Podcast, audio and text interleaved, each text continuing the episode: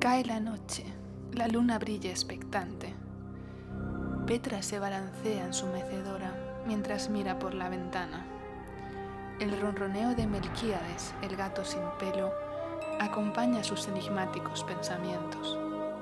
Entretanto, sobre la mesa de su laboratorio, entre matraces, pipetas y artefactos misteriosos, un altramuz, una vértebra y un trozo de meteorito se mezclan con un líquido violáceo. Toda clase de procesos extraños tienen lugar en la placa de Petra.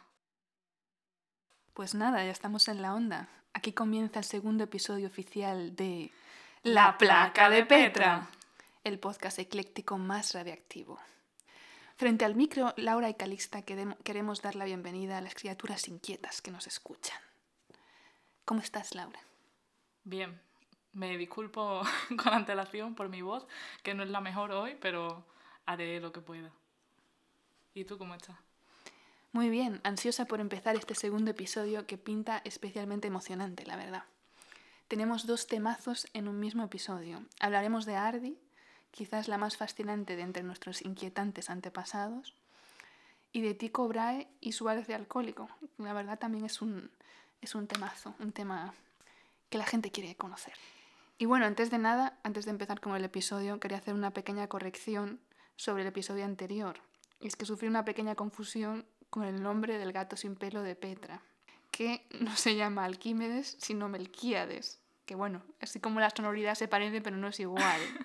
Y eso, desde aquí reitero mis disculpas a Melquíades y su dueña. Eh, sí, bueno, la próxima voy a aprenderte un poco el nombre, que luego tengo que limpiar yo los matraces. Sí, bueno, creo que Petra no se lo tomó muy bien el tema. Pero bueno, desde aquí eso, reitero mis disculpas. Y bueno, los que nos sigáis en nuestro nuevo y flamante perfil de Instagram, ya estaréis al tanto, porque subimos una publicación al respecto. Y los que todavía no nos sigáis, pues la verdad es que no sé lo que estáis esperando. ¿A que, a que caiga un meteorito?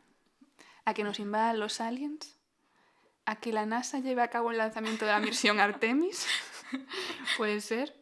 Y hablando de la misión Artemisa, lo que todo el mundo se está preguntando ahora mismo es...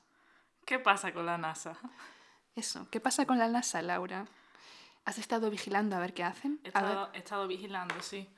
Eh, bueno, hoy quería empezar la sección con una pregunta. Eh, bueno, creo que te la vas a saber. Bueno, veremos, veremos. ¿Tú sabes por qué se extinguieron los dinosaurios? Eh, bueno, si, si no es a pillar la pregunta, fue por el tema del meteorito que se estrelló y bueno. Bien, bueno. La leoparda, eso sí se sabe. Bien, no, no era pillar. Hay otras hipótesis, pero esa es como la más... Gracias por hacerme una pregunta, mi altura. era como la más aceptada.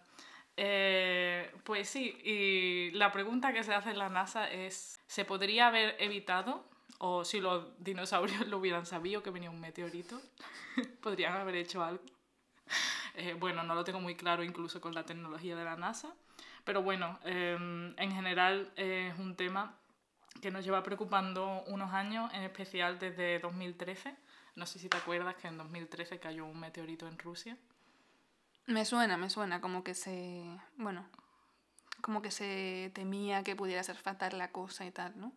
Eh, bueno, de hecho no se supo que venía el meteorito hasta que estaba prácticamente ya allí. Y ese es uno de los problemas que, que, la NASA está intentando atajar, como está intentando crear como una especie de lista de lo que llaman NEOS, que son Near Earth eh, Objects, eh, de forma que tengamos controlado como estos objetos. Pero bueno, aparte de eso, si sabemos que el objeto viene en dirección a nosotros, mm, necesitamos un plan Pero bueno, hoy, para hoy- no morir. Quiero decir, perdón. Hoy en día sabríamos que se acerca, ¿no? O sea, en, O sea, sí. 2000 en 2013 no nos enteramos hasta poco antes. Realmente. O sea, en 2013 no sé con qué antelación se supo, pero ni siquiera una semana. O sea, fue, pilló bastante de sorpresa y aunque no fue fatal, o sea, fue bastante desastroso porque hubo mucha gente herida, porque no dio tiempo a que los medios avisaran, por ejemplo, a la gente de que no se pusieran al lado de la ventana. Que la gente vio en el cielo una cosa como súper guay, ¿no? Hay una luz súper brillante y todo el mundo se fue a la ventana corriendo. Eh, ¿qué A pasa sacar que- fotos para el Instagram y eso. A sacar fotos. Bueno, en 2013... Ah, no, sé- no había Instagram, claro. Bueno, puede ser que sí hubiera, pero vaya. Eh, ¿Qué pasó? Que cuando llegó la onda expansiva, pues todo el mundo que estaba al lado de la ventana, eh, evidentemente herido. Eh, y luego pues hubo mm, cortes con el suministro eléctrico y este tipo de cosas. Que bueno, dentro de lo que cabe, pues podría haber sido mucho peor, ¿no? Pero me estás diciendo que había diferencias si estabas eh, recogido en tu casa, aterrorizado bajo la cama, o si estabas en la ventana mirando a ver si aquello aquella bola se acercaba o no. Hombre, claro, porque al final lo que, lo que hirió a la gente fue la onda expansiva que rompió los cristales, no realmente... O sea, los cristales mismos. o- Sí, los cristales fue el problema, pero claro, es que ni siquiera dio tiempo a dar este tipo de instrucciones, de pedirle a la gente no os pongáis al lado de los cristales. Es que el instinto de a ver qué pasa y mira, a ver- mira lo que pasa es como... Eso es ese, ese- esa llamada de vamos a ver a ver qué pasa, qué onda. Eso es muy difícil de frenar en el ser humano, yo creo. Sí, yo creo que también, aparte, algo tan impresionante, ¿no? Que estás viendo desde tu ventana, el instinto es acercarte. Es que yo creo que qué- saldría a mirar. Yo creo que saldría a mirar. Pero bueno, si estás avisado, pues, pues no lo sé. Hombre, si estás avisado, digo Sí. yo que no. Digo yo que te controlas, pero bueno. Ya, en cualquier caso, el problema fue que hasta entonces, hasta 2013, se pensaba que un asteroide de menos de 40 kilómetros de diámetro no era ningún tipo de amenaza. Eh, ¿Qué pasó? Que este asteroide tenía 20 kilómetros de diámetro, de la mitad. Y sí que fue un problema, o sea, a ver, podría haber sido mucho peor, pero aún así pues, fue un poco caótico. Así que bueno, a partir de aquí, pues como que se decidió un poco crear un plan de emergencia en caso de que nos encontráramos en esta situación. Y bueno, modificar o evitar el impacto de un asteroide contra la Tierra, te puedes imaginar que se te pueden ocurrir muchas ideas y muy locas, pero bueno, la más plausible o la que ha considerado la NASA es enviando una nave para impactar con un asteroide. Eh, y si haces esto en una dirección y a una velocidad adecuada, lo que haces es cambiar la trayectoria del asteroide. O sea, no estás destruyéndolo ni nada parecido, sino simplemente desviarlo. Que se vaya por otro camino. Claro. o sea, al final eh, tú tienes la trayectoria de la Tierra y la trayectoria del asteroide, la probabilidad es muy baja y por eso no tenemos tampoco meteoritos todos los días, ¿no? Ya, por suerte. Entonces, con desviarlo un poquito, eh, si lo pillas a tiempo, se supone que es suficiente. Y bueno, eso es lo que se pretendía con la misión DART, era probar esta tecnología eh, para ver si, si es factible hacer esto en el futuro. Entonces lo que se ha hecho es elegir dos asteroides que estaban por ahí perdidos, o sea, estos asteroides no suponen ningún peligro. Estaban ahí tan tranquilos por el espacio, sin sospechar nada. Este sistema binario, estaban Didimo y Dimorphos por ahí vagando y de repente Zas. llegó la nave. Sí, bueno, pues Dimorphos es el que está orbitando alrededor de Didimo. Y bueno, lo que podemos es que desde la Tierra se puede medir el periodo orbital eh, de uno con respecto a otro. Entonces, claro, la idea es medir el periodo orbital y luego intentar desviar la trayectoria y medirlo otra vez para ver si en, efectivamente se desvía. Y esto ya se ha hecho, de hecho, no sé si has visto alguna de las imágenes que, que se ha observado desde los telescopios en la Tierra. Sí, sí, sí, vi, vi- bueno, creo que seguimos a la NASA desde nuestro Instagram. Vi la, la imagen esta de, bueno, de justo cuando El colisionan, ¿no? Sí. Es bastante chula, la verdad. Sí, bueno, pues al final luego midieron que el cambio de la órbita, del periodo orbital, han sido 32 minutos, que era mucho más de lo que se esperaba. Así que nada, todo un éxito. Bueno, está bien saber que, que la NASA está haciendo cosas.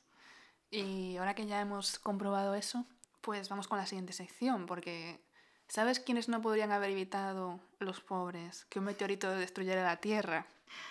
¿Quién? Los Ardipithecus ramidus, los pobres, que habitaron hace ap- cuatro millones de, y medio de años aproximadamente. Y esto nos lleva a nuestra siguiente sección, el rincón del Australopiteco. Un espacio para conocer mejor a nuestros inquietantes antepasados. Estoy muy emocionada de comenzar esta sección y también emocionada por hablar de Ardi, que es mi homínido extinto favorito, quizás. Bueno, hay muchos que me gustan, Quizás.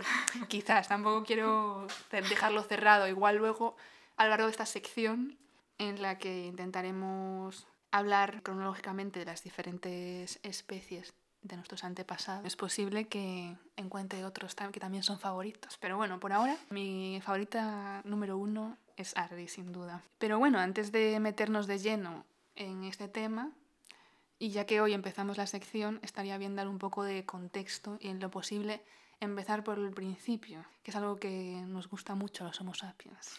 empezar desde el principio, una buena historia con un principio. Pero bueno, al final lo único que, que, tenemos para saber cómo era la vida de estos individuos de nuestro linaje de hace millones de años, pues son restos arqueológicos y cuando realmente vamos tan, tan para atrás, pues son fundamentalmente huesos, porque las herramientas y toda la historia, pues y las pinturas, pues eso viene mucho más adelante, ¿no? Pero bueno, también te digo que es increíble la información que se puede sacar o deducir a partir de los huesos, sobre todo gracias a la genética. Y precisamente es gracias a los análisis de ADN que se sabe, bueno, que se sabe aproximadamente cuándo fue el momento en el que nuestra línea evolutiva se separó de la que compartimos con, por ejemplo, los chimpancés, ¿no? Y bueno, los chimpancés y los bonobos, que son el género pan, pero bueno, son... Ahora no nos importa. El caso que cuando se separó fue hace 6 millones de años, aproximada, 6 millones de años aproximadamente. Nada más y nada menos. Y de ahí el conocido dato impactante de que, bueno, solo nos diferencia de los chimpancés el 1,6%, bueno, genéticamente hablando. Que bueno, ese es un dato ya muy conocido y al que nos hemos como acostumbrado. Pero yo había incluso leído algo que me impactó más y es que los chimpancés se parecen más a nosotros que a los orangutanes, por ejemplo. Bueno, esto lo leí en algún lugar y luego no lo volví a encontrar y tampoco lo quiero decir así como una a ciencia cierta, pero la verdad es que si miras el árbol con todas las especies tiene sentido. Y es que antes la, digamos, el árbol de las especies eh, se, se estructuraba de manera diferente. Eso es como lo que se considera actualmente con el conocimiento de, la genética, ¿no? porque al final es algo bastante nuevo. Antes se, se nos separaba mucho a nuestros ancestros de nuestros amigos los monos. Pero bueno, gracias a los análisis de ADN, pues se vio que no tenía sentido esta separación tan drástica y estamos muy cerca, sobre todo del género pan, que son bonobos y chimpancés. Uno podría pensar, así a bote pronto, que nuestros amigos los monos pues son todo lo mismo. Pero nada más lejos de la realidad. Hay diferentes familias, subfamilias, tribus, etc. Y nosotros, es decir, el género Homo y nuestros antepasados, porque bueno, también tenemos antepasados que no eran Homo, ¿no? Eh, por ejemplo, el Australopithecus, el Ardipithecus y más, ¿no? Pues eso, todos nuestros ancestros y el género Pan, bonobos y chimpancés estamos juntos en la tribu Hominini. Así que nada, habéis aprendido una cosa más, en el caso de que no lo supieses, que bueno, puede haber algún avezado que supiese lo que son Hominini, pero bueno, siempre está bien saber esta clase de cosas. Pero bueno, ¿quién es Ardi? ¿Qué es lo que nos trae hoy aquí? Se trata de un individuo, o más bien una individua, de la especie Ardipithecus ramidus, cuyo esqueleto casi completo fue encontrado en Etiopía en octubre de 2009. Ardi significa suelo y Pithecus en griego significa mono, y ramiz es raíz en la lengua etíope amárico, ya que bueno, los restos se encontraron en Etiopía y por eso tiene sentido. Y como decía, se calcula que vivió hace 4 millones y medio de años. Pero antes de los Ardipithecus, ¿quiénes sabía? ¿Había gente antes de Ardi? ¿Estará pensando la audiencia? Bueno, gente así. Gente. gente, en un sentido. ¿Cómo definas gente? En un sentido amplio y generoso del término. Yo considero a Ardi gente, pero bueno, eso es una cosa personal. Em, sí. Bueno, antes de Ardi hay dos especies que se consideran como posibles homínidos bípedos, porque el tema del bipedismo es un tema clave como marcador de nuestros ancestros, ¿no? Y eso, se consideran como posibles homínidos bípedos al Celanthropus chadiensis, más conocido como Toumai, bueno, o más conocido, más corto y más fácil, Toumai, eh, que se calcula que vivió hace 7 millones de años, y el Horrorin tugenensis, de hace seis. El Horrorin creo que no era muy guapo. creo, que, no era muy guapo, pero bueno, eso también es una especulación personal. Pero bueno, los fósiles son escasos y fragmentarios y no hay un acuerdo general sobre si eran totalmente bípedos. Así que bueno, en resumen... Eh, Parcialmente bípedos. En resumen, eh, Atoumai y Horrorin, está bien saber que estuvieron ahí, pero nos los vamos a saltar. Y vamos a pasar a Ardi, que es la protagonista de hoy. Hablar de Ardi y por qué su hallazgo fue tan importante. Las dos características que hacen tan relevante al Ardipithecus son el bipedismo, que ya hemos mencionado, y también los dientes. Más adelante veremos por qué. Esto lo digo así como regla, bueno, regla memotécnica. No es una regla memotécnica, pero como para que se sepa que son esas dos cosas básicas del Ardipithecus. Los primeros restos que se encontraron de esta especie fueron unos maxilares descubiertos en 1992 en África Oriental. Fue ahí cuando la especie como tal fue definida, o sea, cuando se supo que existía. Pero claro, solo con unos maxilares es difícil hacerse la idea de cómo eran o cómo se comportaban. La polémica giraba en torno a si eran homínidos bípedos o quedaban fuera junto con los simios antropomorfos. Lo de simios antropomorfos me hace mucha gracia. No ¿Simios antropomorfos como quién? ¿Como los chimpancés? Sí, me parece que también están, o eso, los gorilas me parece que también están. O sea, hay varios, ¿no? Los que, de los que son más cercanos. Los monos. Nuestros amigos los monos. Si te ahora mismo no sabría detallar cuáles sí y cuáles no, pero yo creo que la mayoría. La mayoría, pero bueno, esto no lo digo, no lo afirmo así con total seguridad. Pero bueno, a mí me hace mucha gracia, no sé por qué. Me lo imagino como un cajón desastre lleno de monos que parecen, parecen personas, pero no. Eh, pero bueno, eso, que Ardi no debe estar en ese cajón. Porque ya en 2005 se encontraron más huesos del Ardipithecus ramidus, entre los que se encontraba un metatarsiano, que es un hueso del pie. Y ahí ya se, ya se empezó bueno, ya prácticamente se demostró que probablemente esta criatura apasionante se desplazaba de forma bípeda. Pero para que nos entendamos, por ahora estamos hablando de cuatro huesos mal puestos. Así entre nosotros. Esto no lo digáis por ahí, pero bueno. El hallazgo en 2009 del esqueleto casi completo de la Laguna de Ardi fue muy importante porque arrojó mucha luz y confirmó eh, efectivamente que era una especie bípeda y que por tanto bueno, pertenecía ya a, a nuestra línea, ¿no? a nuestro linaje. Antes del Ardipithecus, el primer antepasado conocido era el Australopithecus, o sea, la laguna de Lucy, que conoceréis casi todos, me imagino. Y a la que, por supuesto, le dedicaremos un espacio en, en próximos episodios. Pero el hallazgo de Ardi, pues eso, demostró que ya había habido una especie antes que caminaba. La forma de la parte superior de la pelvis así lo indica, la forma del pie, con el dedo gordo dirigido hacia adentro, como en las manos, indica que debía caminar apoyándose sobre la parte externa de los pies y que no podía recorrer largas distancias. O sea, que caminaba, pero bueno. Regular. Eso, caminaba, pero regular. Lo podemos dejar ahí.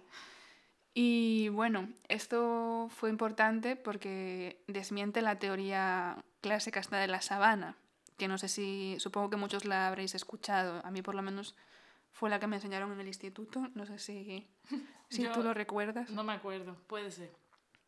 Bueno, la teoría que se la historia que se explicaba antes, que era así como muy vistosa, muy tal, es que los australopitecos estaban allí tranquilos en, en la sabana, comiendo, comiendo carroña y tal, y bueno, si podían asomarse por encima de las hierbas altas, y ver a los depredadores era más probable que sobrevivieran y por tanto supuso una ventaja el hecho de estar erguido y por eso había, se desarrolló el bipedismo. Pero bueno, esta historia también la podéis olvidar porque resulta que, que no, o sea, simplemente quería citarla.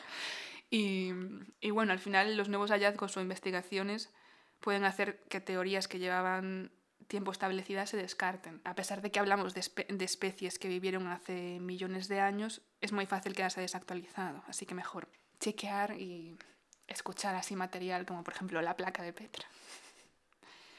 Y bueno, en realidad todo esto es lo que hace el hecho de que haya tan pocos datos y que los nuevos descubrimientos lo puedan alterar tanto y que nunca se sabe cuándo van a aparecer nuevos huesecillos interesantes. Bueno, todo esto es lo que hace a la prehistoria tan confusa y a la vez tan fascinante, ¿no?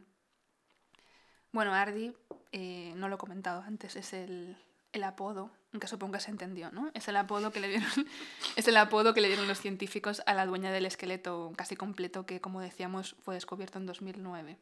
Se trataba de una hembra de unos 60 kilos y 120 centímetros de altura. Pero bueno, antes de seguir eh, hablando del Ardipithecus y de Ardi, tenéis que buscar la imagen de Ardi en Google o mejor aún, lo puedes buscar en nuestro Instagram, porque evidentemente lo vamos a subir. Buscad la imagen y miradla a los ojos. Esos ojillos. Es que a mí esos ojillos me dan infinita ternura. Yo creo que... Muy lindo. Es que tiene una mirada como, no sé, a ver, que ya sé que es un dibujo hecho en base a los huesos, que tampoco es ahí como, evidentemente no es una fotografía ni nada súper fideligno, ¿no? Pero aún así, el hecho de mirarla a los ojos es como que le puedes ver el alma. Por una parte me gustaría conocerla, que estuviera viva, pero realmente me alegro de que no sea así, porque es que la veo como muy, como muy vulnerable. Ya para el- creo que lo estás idealizando un poco. Para nada, no sé de qué, no sé a qué te refieres. Pero bueno, yo, yo ya tengo una- un, un vínculo emocional con Ardi. Y espero que quienes nos escuchan desarrollen también ese, ese vínculo, es mi esperanza. Expandir el amor a Ardi. Bueno, en fin, que la veo así como muy vulnerable para el frenético mundo de hoy en día. Y bueno, creo que mejor que nos exponga a los Homo sapiens. Bueno, ¿y qué sabemos más de Ardi y los suyos? Es decir, del Ardipithecus ramidus. Bueno, pues no era muy alto, medía entre 130 y 150 centímetros y bueno, pesaba entre cin- 50 y 60 kilos aproximadamente y tenía un volumen cerebral, tenía un volumen cerebral, un cerebrillo de 350 centímetros cúbicos. Qué bueno, es bastante tierno. O sea, el Homo sapiens, eh, bueno, no sé si sabes como cuántos centímetros cúbicos puede tener. Obviamente. Obviamente no. Bueno, puedes eh, decir al azar. 900. Más. 950. Bueno, eh, 1200. 1200 centímetros cúbicos de media. No, pero entonces Ardi es pequeñísimo. Hmm, Bueno, creo que, creo que el chimpancé y tal está por ahí. Y bueno, lo del Homo sapiens, la verdad es que en cada sitio ponía una cosa diferente, pero los 1200 me pareció lo más fiable al final. Hombre, según quién también. Sí, supongo que también depende un poco de la persona y tal. Hay gente más cabezona y menos. Y bueno, el Ardipithecus ramidus vivía en bosques con pequeños claros, por eso el tema de que la sabana pues se descarta, o sea, vivía en bosques húmedos y se alimentaba tanto en los árboles como en el suelo, o sea, también podía trepar. Perdón. ¿Por qué te hace gracia No, que me lo imaginé como un humano así como trepando súper. No, no, pero no te lo imagines como un humano. Ya, Imagina- es que se parece bastante más a, a nuestros amigos los monos. Ya, sí, es verdad que andaban regular. O sea, es ancestro, un ancestro bastante, bastante lejano. Y bueno, se supone, gracias a los dientes también, que fuente infinita de conocimiento, que tenía una dieta más omnívora que la de los act- actuales chimpancés. Que bueno, los chimpancés pues se alimentan, son frugívoros, principalmente se alimentan sobre todo de eso, de frutas. Y bueno, es increíble lo que se puede sacar de los dientes, no solo en cuanto a alimentación, sino también en cuanto a comportamientos sociales que se puedan deducir de, de la forma o del tamaño de sus dientes. Por ejemplo, y aquí llegamos al segundo punto importante, que recordáis que había comentado eh, recortar, no, recortar, no, recordar. Eh, mira qué didáctico, ¿no? La placa de Petra difundiendo paleontología. Sí, el conocimiento adquirido en dos semanas de esfuerzo. Bueno, los dientes, que había comentado que es el segundo punto importante. Y es que se observó que la diferencia de tamaño de los caninos entre machos y hembras no era significativa. ¿Y por qué esto es importante? Bueno, esto, esta diferencia es un marcador de dimorfismo sexual, es decir, la diferencia que hay entre bueno, machos y hembras. Eh, también lo es, por ejemplo, el tamaño corporal, que tampoco era muy diferente entre unos y otros del Ardipithecus ramidus. En el caso de nuestros amigos los monos, sí hay una gran diferencia del tamaño de los caninos y también del tamaño. Pero bueno, sobre todo estamos hablando ahora del tamaño de, eso, de los, de los dientes, de los caninos. Y de hecho no hay más que buscar la imagen de un chimpancé macho así con la boca abierta para llevarse un buen susto porque sí que intimida. Tiene unos dientes importantes que le sirven para imponerse, enfrentarse a otros machos, en fin, para enfrentarse unos a otros. Y volvemos a la pregunta de por qué esto es importante. Es importante porque la ausencia de grandes caninos en los machos sugiere que las hembras preferían machos menos agresivos. Y esto ya desde muy temprano en la evolución humana. De hecho, incluso vi en vídeos más recientes que las dos especies que mencionamos antes, el Horrorin tugenensis y el Toumai, también se observaba esto, o sea que es algo que nos acompaña desde hace mucho. Esta falta de diferencia eh, del tamaño de los caninos también apunta a un aumento de la adhesión social y de la capacidad para colaborar. La verdad no sé hasta qué punto están fundadas estas especulaciones de mm, deducir en base a esta diferencia, falta de diferencia este comportamiento porque, bueno, por supuesto no soy experta, pero en cualquier caso me parece bastante emotiva la idea de que ya tan pronto en la evolución humana haya una muestra de esa capacidad para sostenernos como sociedad y ayudarnos unos a otros, que al final es lo que más humanos los, nos hace. Y bueno, ahora vamos con un antepasado también peculiar, más reciente, un Homo sapiens que se dedicó a estudiar la bóveda celeste y que tenía una mascota un tanto particular. Es hora de que empiece la sección. Ciencia eclipsada. Bueno, en esta sección eh, trataremos a científicos que a lo mejor no son tan conocidos por la mayoría de la gente. Y en este caso, como has dicho, vamos a hablar de Tycho de Brahe, que fue un científico que se dedicó a la observación astronómica y bueno, tuvo muchas contribuciones, mejoró un montón de instrumentos, categorizó un montón de cuerpos celestes. Pero bueno, lo más importante de lo que hizo es que recopiló los datos que luego llevarían a establecer las leyes de Kepler. Que bueno, Kepler sí puede ser que te suene un, un poco más. Sí, sí, me suena, ¿eh? me suena, me suena. Me suena. sí, hombre, el giro copernicano y toda la historia, ¿no? Eh, sí, pues eh, Tico empieza a mostrar interés por la ciencia ya cuando es más mayor. Él, empieza una carrera de Derecho. Eh, pero cuando está estudiando Derecho, como que lo flipa con un eclipse. Y dice... Empieza estudiando Derecho, pero luego se tuerce, ¿no? Dice, bueno, me voy a cambiar de carrera, que el eclipse este, está guay. Y bueno, la primera anécdota que tenemos es que durante esta carrera que, científica que empezó a estudiar, perdió la nariz eh, y no fue de estudiar, fue porque eh, se batió en un duelo con otro estudiante a ver cuál era mejor matemático. y al parecer no era él. Y la mejor manera de demostrarlo era un encuentro violento, ¿sabes? No resolviendo, no resolviendo una ecuación en una pizarrita a ver quién acaba antes, que me parecería más lógico, ¿no? Una batalla de números. Eh, pues no, era el duelo, por supuesto, porque Dios hará su poder para que gane el mejor matemático. Así que, bueno, no sé qué haría el otro, pero entiendo que era mejor que, que Tico Brahe. Pero el pobre Tico perdió la nariz. Sí, a partir de entonces llevó una nariz postiza que durante mucho tiempo se pensó que era de oro, luego se desmintió, no era de oro, se encontró, creo, como cuando sumaron sus restos. Era latón. sí, era, no sé, algún tipo de, de metal o de aleación.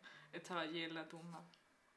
Pero bueno, eh, su primera contribución importante fue en 1572 porque en este año aparece una nueva estrella en la constelación de, de Casiopea. Y claro, esto eh, en la época era como súper fuerte, ¿no? Tico se queda todo loco y, una, y saca varias conclusiones que recoge en este libro. Una es que el cielo no es inmutable, que es lo que se pensaba hasta entonces.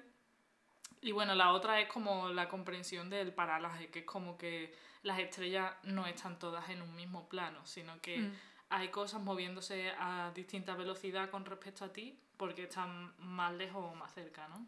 También es un poco rara la idea de que las estrellas se están moviendo todas a la vez, en plan, en una especie de coreografía. Hombre, a ver, ten en cuenta que, que yo que sé, que durante muchos años se pensó que era una bóveda celeste donde estaban ahí puestas todas las estrellas fijas alrededor de la Tierra. Entonces, ahí pinchadas. Claro. Pues sí, y bueno, ya creo que puedes intuir que Tico era un personaje extravagante y esto no hizo más que crecer cuando empezó a ganar dinero, por supuesto. Entonces, eh, bueno, lo contrata el rey de Dinamarca y le da una isla, porque, ¿por qué no? Y a esta isla él eh, la llama Uranibrok, que bueno, si alguien sabe si esto es danés o lo que significa, pues que me lo diga, porque no lo sé. Y esta isla es como, constituía como el 1% de la riqueza de Dinamarca, o sea. No era una, no era una isla cualquiera entonces, ¿no? Entiendo. Eh, bueno, una buena isla. Era lo que tenía en la isla también, supongo. Tampoco creo que le dieran ahí una isla súper grande, pero... Pero has dicho el 1%, ¿no? Eh, sí, pero bueno, también en material y en lo que había en la isla, no la isla en sí.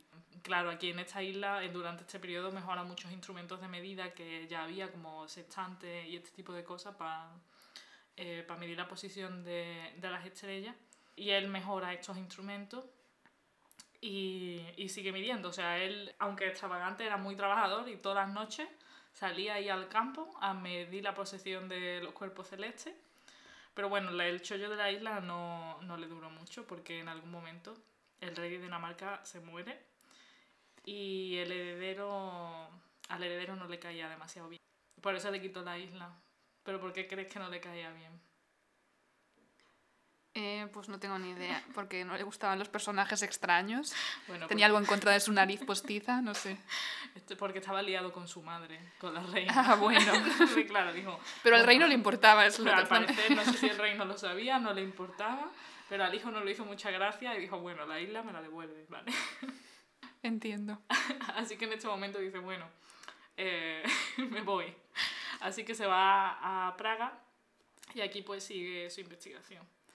Me quedo, la verdad, con la intriga de cómo sería esa isla, la verdad. Yo llevo este tiempo pensando en la isla, luego... Bueno, Luego lo buscamos. Sí, buscaremos algunas representaciones para subirla a nuestra Instagram. Nuestro flamante perfil de Instagram. Sí, bueno, se va a Praga, aquí sigue midiendo. Y por estos tiempos vivía también Kepler, de las leyes de Kepler, claro. Eh, y Kepler era un matemático que estaba intentando como cuadrar sus números de, de las predicciones teóricas del movimiento de los planetas con los datos experimentales, o sea, con las mediciones de la posición real.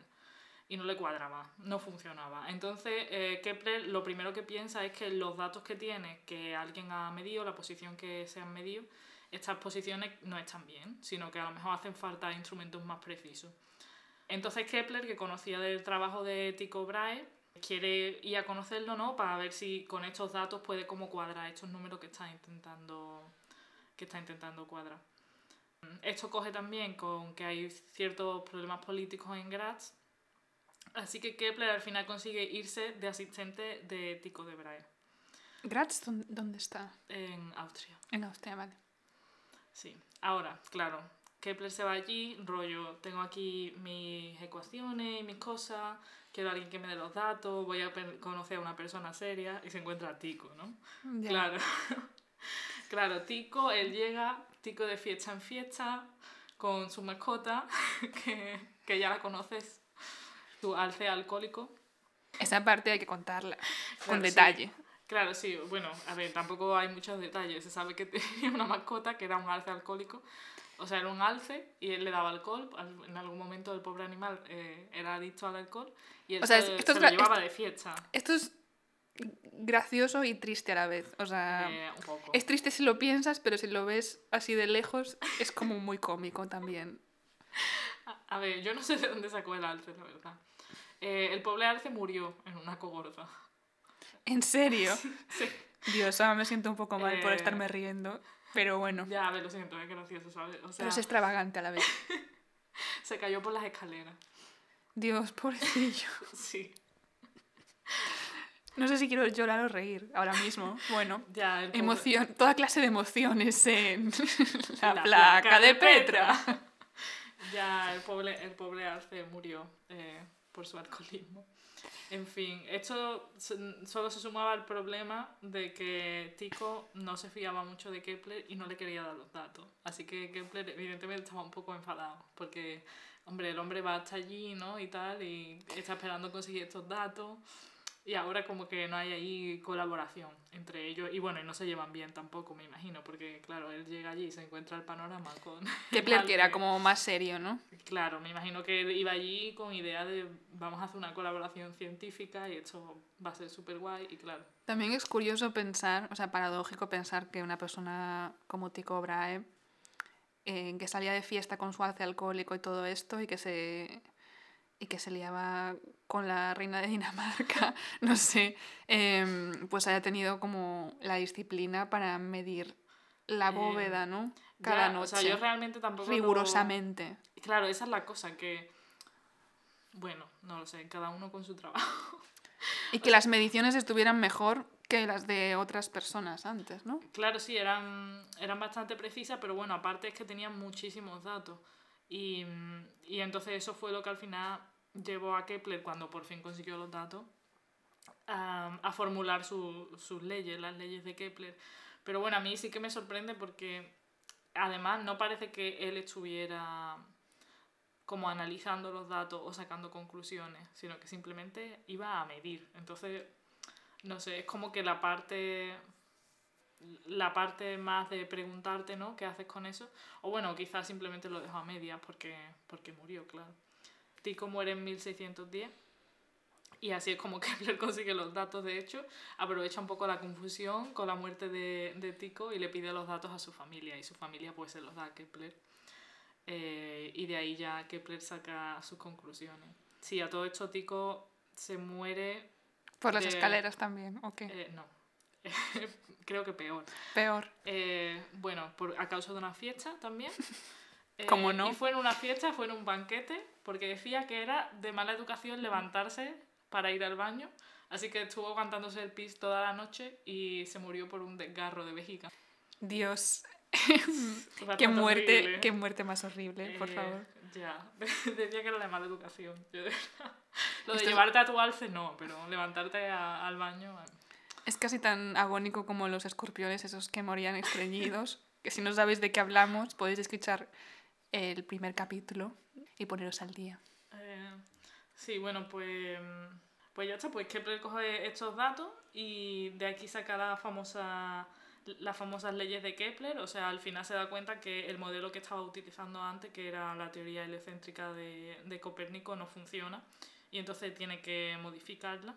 Y bueno, por resumir un poco, básicamente se da cuenta de que la órbita de los planetas no es circular como él estaba asumiendo, como eh, decía esta teoría anterior, sino que la órbita de los planetas es elíptica. Entonces, claro, las observaciones difieren un poco de lo que esperarías si, si lo calculas con la circular.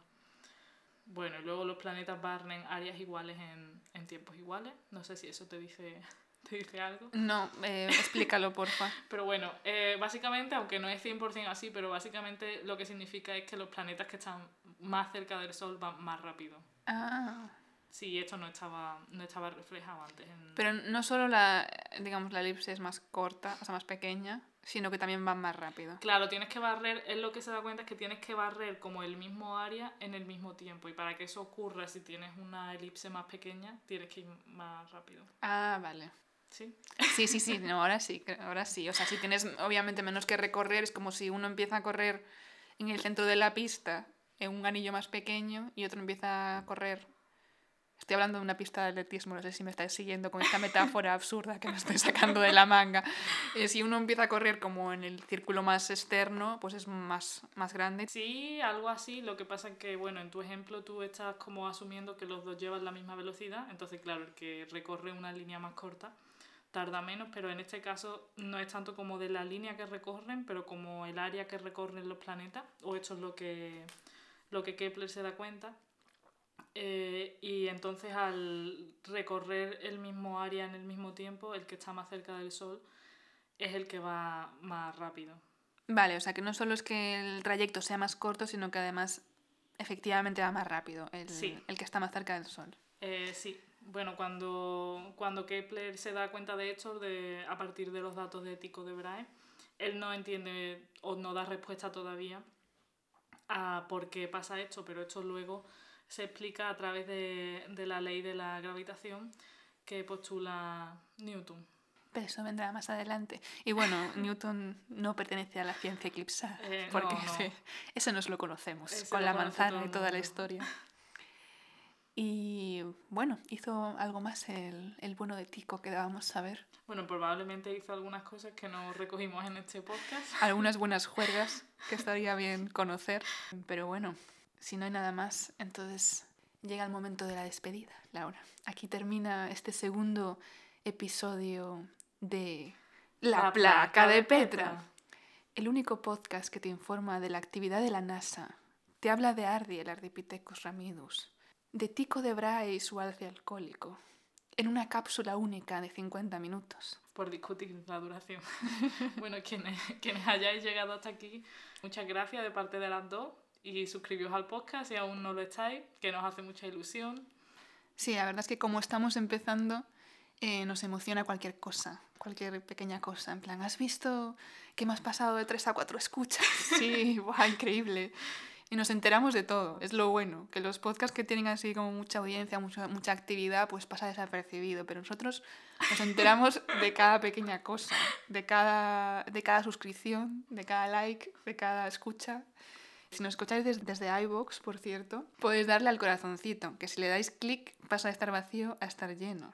Es muy bonito. Un corazón lleno de amor para la placa de Petra. Exacto, probadlo, que nos hace ilusión. Y desde Apple Podcast también le podéis dar ahí sus cinco estrellitas. Y por supuesto, si compartís este podcast con otras criaturas inquietas, para que también formen parte de nuestra selecta y querida audiencia, pues sería maravilloso. Sí, bueno, ya estamos también en Instagram, por fin. Entonces, si queréis, también podéis etiquetarnos en stories o dejar comentarios. Y por supuesto, no os olvidéis de escribirle cartas a Petra, que, que está ansiosa por recibir sugerencias, comentarios, inquietudes.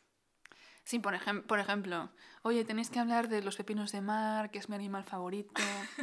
Son animales increíbles, no tienen extremidades ni cerebro y se sin embargo, están ahí resistiendo. Se defienden expulsando sus tripas y luego las pueden regenerar. Es increíble.